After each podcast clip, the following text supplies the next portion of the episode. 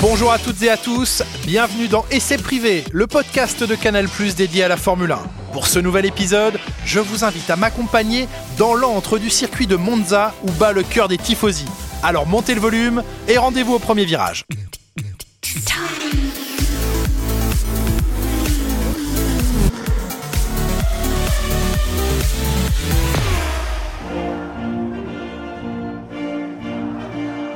Temple de la vitesse, terre de record de vélocité, entre bouillante des tifosi, l'autodromo nazionale di Monza est le plus vieux tracé du calendrier du championnat du monde et de loin le circuit le plus utilisé en Formule 1. Véritable cœur du championnat du monde de Formule 1 depuis 1950, il a été emprunté à 70 reprises, c'est-à-dire tous les ans sans discontinuer, hormis 1980. Cette année-là, Imola a pris exceptionnellement le relais de l'autodrome milanais. Aucune autre piste n'a pu autant répondre présent chaque année depuis la création de la Formule 1. Monza est la fierté de l'Italie, là où la passion transalpine pour les sports mécaniques est la plus criante et la plus exacerbée. Construit pour atteindre des hautes vitesses, ce circuit a toute son histoire durant permis de battre des records malgré le danger croissant et les modifications rendues indispensables pour supporter les évolutions techniques des monoplaces. Ainsi, le 1er septembre 2005, le Colombien Juan Pablo Montoya est en essai privé avec l'écurie McLaren Mercedes quand il parvient à atteindre la vitesse folle de 372,6 km/h en pleine ligne droite. Il bat alors le précédent record détenu ici même et signé par une Williams à moteur BMW 369,9 km/h. Jamais une F1 n'avait été aussi rapide. Ce spectaculaire record a tenu 11 ans avant d'être détrôné en 2016 à Bakou par le Finlandais Valtteri Bottas, dans la ligne droite de 2 km du circuit azerbaïdjanais, en pleine aspiration d'une Red Bull, sa Mercedes a affiché 378 km/h au tableau de bord. En 2003, à Monza, c'est la Ferrari de Michael Schumacher qui bat un autre record, celui de la course la plus rapide de l'histoire, à 247,5 km/h de moyenne. Ce record reste à ce jour inégalé. Malgré les changements apportés à la piste, malgré cette première chicane extrêmement lente, les F1 continuent de repousser sans cesse les limites. Un tour de Monza s'effectue en effet à 84% en pleine charge, c'est-à-dire le pied à fond sur l'accélérateur.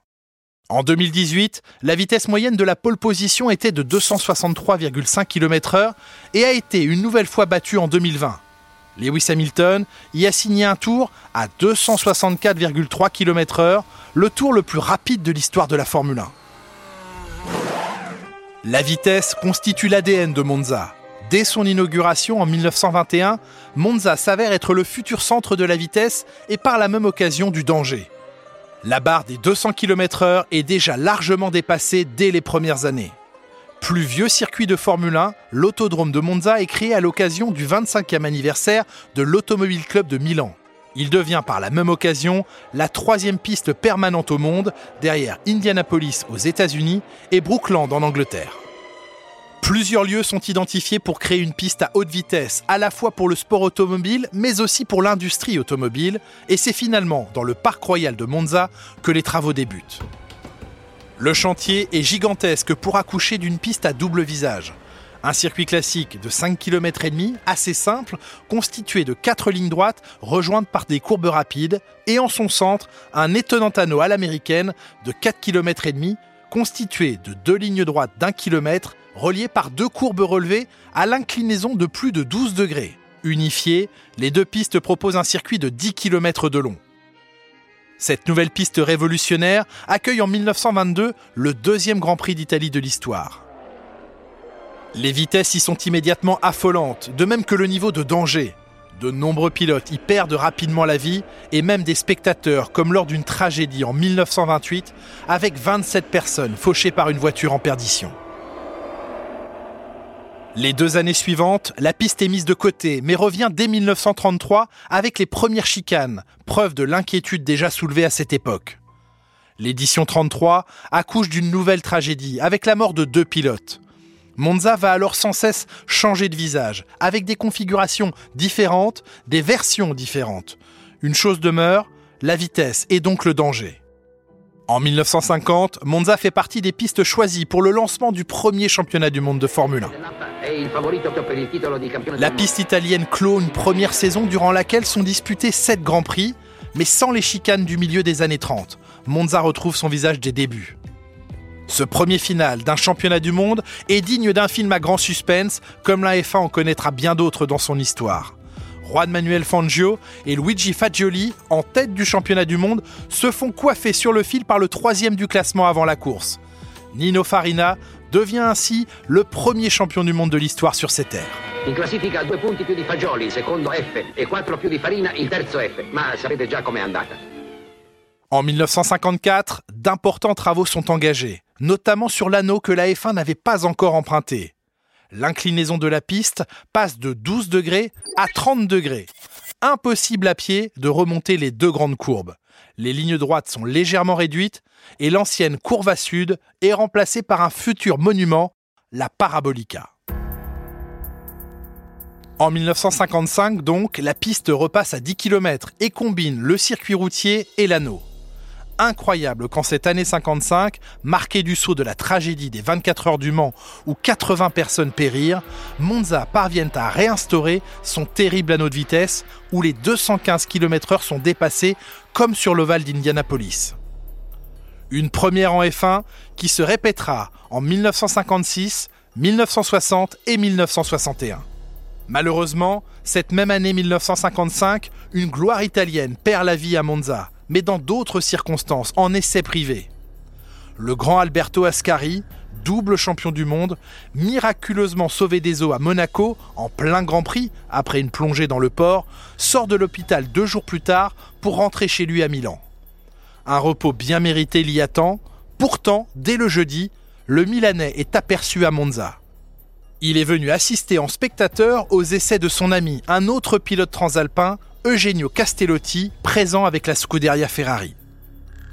Ascari est venu en tenue civile, sans son mythique casque bleu ciel qu'il ne quitte jamais. Qui sait pourquoi, juste après la pause déjeuner, le grand Ascari emprunte les affaires de son ami et part en piste pour quelques tours de reconnaissance dans la Ferrari 750. Deux tours plus tard, un énorme bruit retentit au bout du circuit. Dans la Curva del Vialone, qui portera bientôt son nom, la Ferrari n'est plus qu'un amas de tôle. Ascari est mort sur le coup. Ainsi s'éteint le dernier champion du monde italien de l'histoire de la F1. Ascari n'est pas le seul pilote à perdre la vie à Monza. Un autre drame se répète en 61. Au deuxième tour du Grand Prix, le pilote allemand Wolfgang von Trips, leader du championnat du monde et donc favori pour le titre, auteur de la pole position qui plus est, s'accroche avec la Lotus de Jim Clark à l'entrée de la parabolique. L'Allemand décolle dans le talus et fauche 14 spectateurs. Éjecté de sa Ferrari, Von Trips périt et c'est Phil Hill qui est sacré à la fin de l'année pour un point seulement. Neuf ans plus tard, une situation étrangement identique se produit. Le leader du championnat du monde est cette fois un Autrichien, Jochen Rindt, dont on entend ici les derniers mots avant l'accident. Das Windschattenfahren ist der wichtigste Punkt überhaupt. Das heißt, dass die meisten Autos ohne Flügeln fahren werden, denn die Kurvengeschwindigkeit ist nicht so wichtig wie eben die Geschwindigkeit auf der Geraden. Au volant d'une Lotus, il domine le championnat de la tête et des épaules. En pleine séance de qualification, Lotus opte pour un pari technique étonnant. Le patron historique de l'écurie anglaise, Colin Chapman, demande à son pilote de repartir en piste sans aileron. Au même endroit que Von Trips, à l'entrée de la parabolique, la Lotus de Rindt sort de la piste, tape le rail à pleine vitesse et part en toupie dans un nuage de fumée. Rindt décède sur le coup, mais contrairement à Von Trips, il ne sera pas rejoint au championnat, devenant un mois plus tard le premier et seul champion du monde à ce jour, sacré à titre posthume en Formule 1. Une nouvelle tragédie se répète huit ans plus tard. Au départ du Grand Prix d'Italie, un énorme carambolage se produit à l'approche de la première chicane. Une énorme boule de feu apparaît, de nombreuses voitures sont pulvérisées, plusieurs pilotes sont blessés, dont le Suédois Ronnie Peterson, souffrant de 10 fractures aux jambes. Son état général n'inspire pas d'inquiétude particulière, pourtant, le pilote Lotus décède le lendemain à l'hôpital d'une embolie. Monza n'est pas qu'une terre de drame. En 1976, le circuit milanais est le théâtre d'un comeback impensable. Niki Lauda, gravement brûlé lors d'un accident sur la Nordschleife, à qui l'extrême onction a même été donnée, réapparaît publiquement dans le paddock de Monza un mois et dix jours plus tard. Plus incroyable encore, Lauda remonte dans sa Ferrari. Il est arrivé sous la pluie au volant du bolide qu'il conduisait pour la deuxième fois depuis son accident. Et le voici à nouveau au volant. Certains parlent de miracle, Lauda, lui, explique ses semaines de lutte. Trois Ferrari sont au départ ce week-end-là, preuve que personne ne s'y attendait au sein de la Scuderia.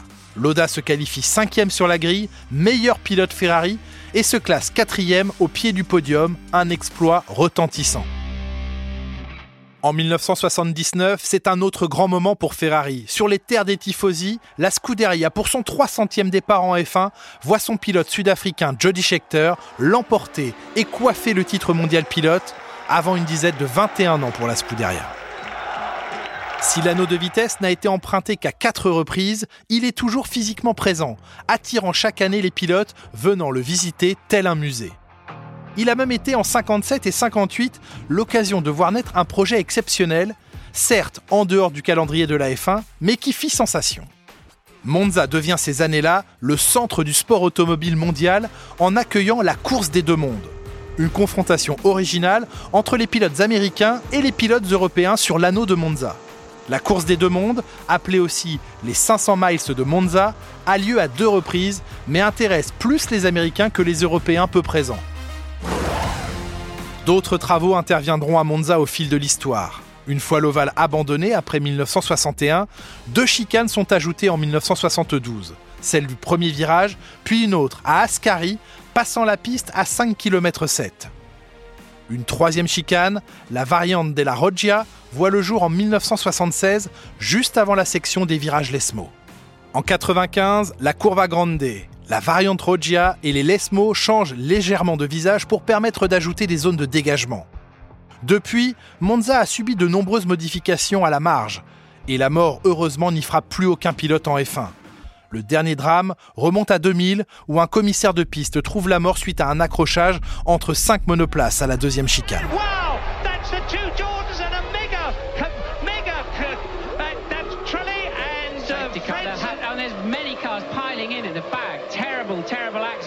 La piste de 2021 ressemble encore étonnamment à celle de 1922 et propose toujours le même défi technique, celui de réduire au maximum la traînée aérodynamique des monoplaces pour gagner en vitesse. Monza requiert un package aérodynamique inédit, tout comme à l'inverse, Monaco nécessite les appuis maximum. Monza a toujours permis de mettre les moteurs à l'honneur, de tout temps, des 4 cylindres au V12 en passant par les V8 ou les V10. En 2002, BMW s'enorgueillit même d'avoir passé la barre des 19 000 tours minutes. Avec 70 éditions à Monza, difficile de rappeler tous les grands faits d'armes de l'histoire, ils sont innombrables. C'est à Monza par exemple que les écarts à l'arrivée sont souvent les plus serrés, à presque toutes les époques. En 2020 par exemple, Pierre Gasly l'emporte pour la toute première fois de sa carrière devant Carlos Sainz pour 4 dixièmes de seconde. Pourtant, il y a déjà eu des écarts encore plus serrés à Monza. Deux dixièmes entre Rubens Barrichello et Michael Schumacher en 2000, ainsi que John Surtees et Jack Brabham en 1967.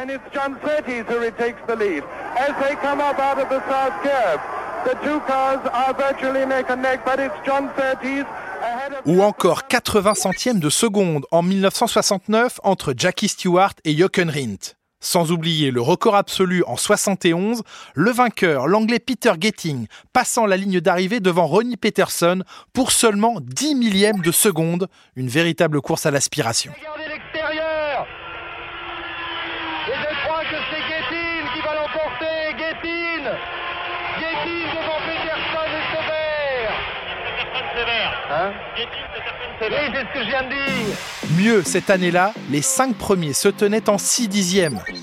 En 2008 et 2020, à 12 ans d'écart, une petite écurie connaît la même joie, celle d'une victoire. Sébastien Vettel, pilote Toro Rosso, l'emporte pour la première fois de sa carrière en 2008.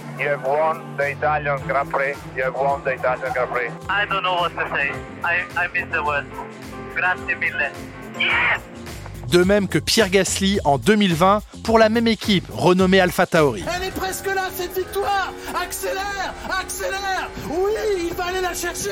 Ne lâche pas. La victoire de Pierre Gasly. Il l'a fait. Victoire de Pierre Gasly. Victoire d'Alpha Tauri. La victoire française 24 ans, 3 mois et 18 jours après Olivier Panis Monza est également le temple des tifosi. Pourtant, peu de pilotes italiens y ont triomphé. Seuls trois transalpins l'ont emporté sur leur terre. Nino Farina en 1950, Alberto Ascari à deux reprises en 51 et 52, ou encore Ludovico Scarfiotti en 1966, plus rien depuis. Heureusement, Ferrari répond souvent présent à Monza. La Scuderia y possède le record absolu de victoires, 19 succès, soit 9 de plus que McLaren. Alberto Ascari, Phil Hill, John Surtees, Ludovico Scarfiotti, Claire Gazzoni, Jody Scheckter, Gerhard Berger, Michael Schumacher, Rubens Barrichello, Fernando Alonso ou encore Charles Leclerc sont les pilotes ayant réussi à imposer une Ferrari sur les terres des tifosi. Leclerc est le dernier en date à entrer dans l'histoire italienne au terme d'un incroyable duel avec Lewis Hamilton en 2019. Il le bloque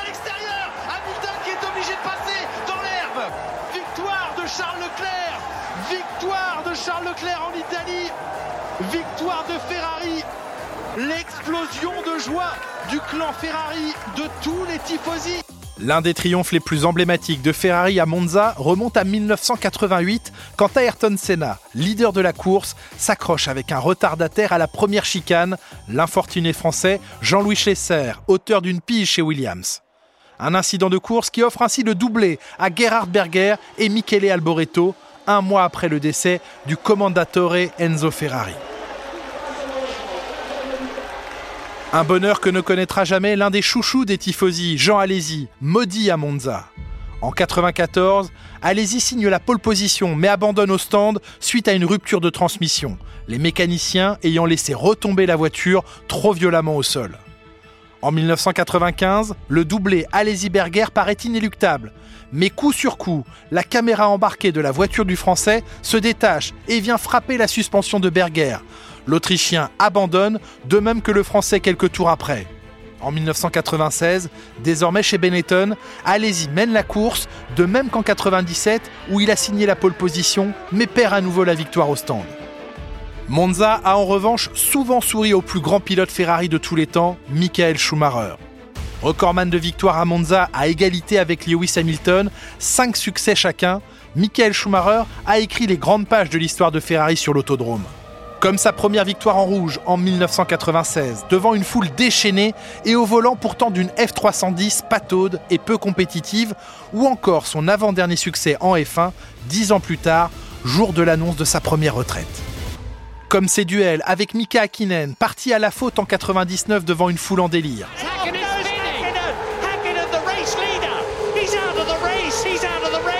Un Hakkinen abattu par cette erreur, à genoux sur le bas-côté et en pleurs. Des larmes que l'on retrouve sur les joues du pilote allemand, cette fois un an plus tard pour sa 41e victoire en F1, égalant ainsi le grand Ayrton Senna. L'Allemand fond en larmes en pleine conférence de presse, visiblement touché à l'évocation de son ancien rival décédé en Grand Prix. Yes, it does mean a lot to me. Sorry.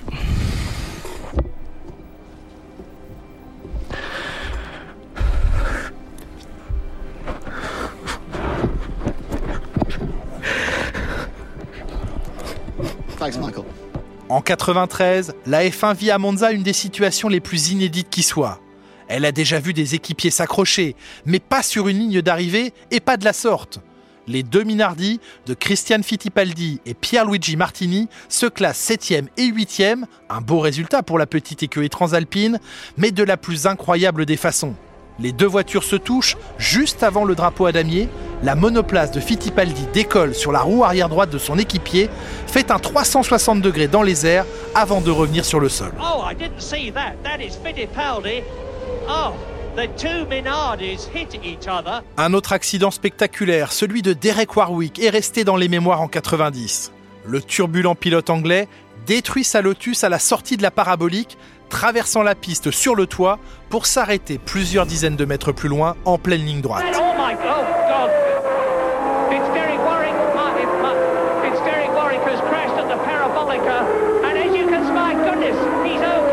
Des plus grands drames aux plus belles consécrations, Monza a toujours su toucher le cœur des amoureux de sport auto.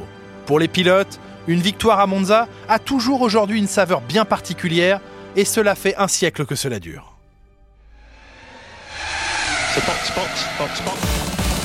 On se retrouve très vite pour un nouveau podcast F1 et d'ici là, n'hésitez pas à vous abonner pour ne manquer aucun rendez-vous au premier virage.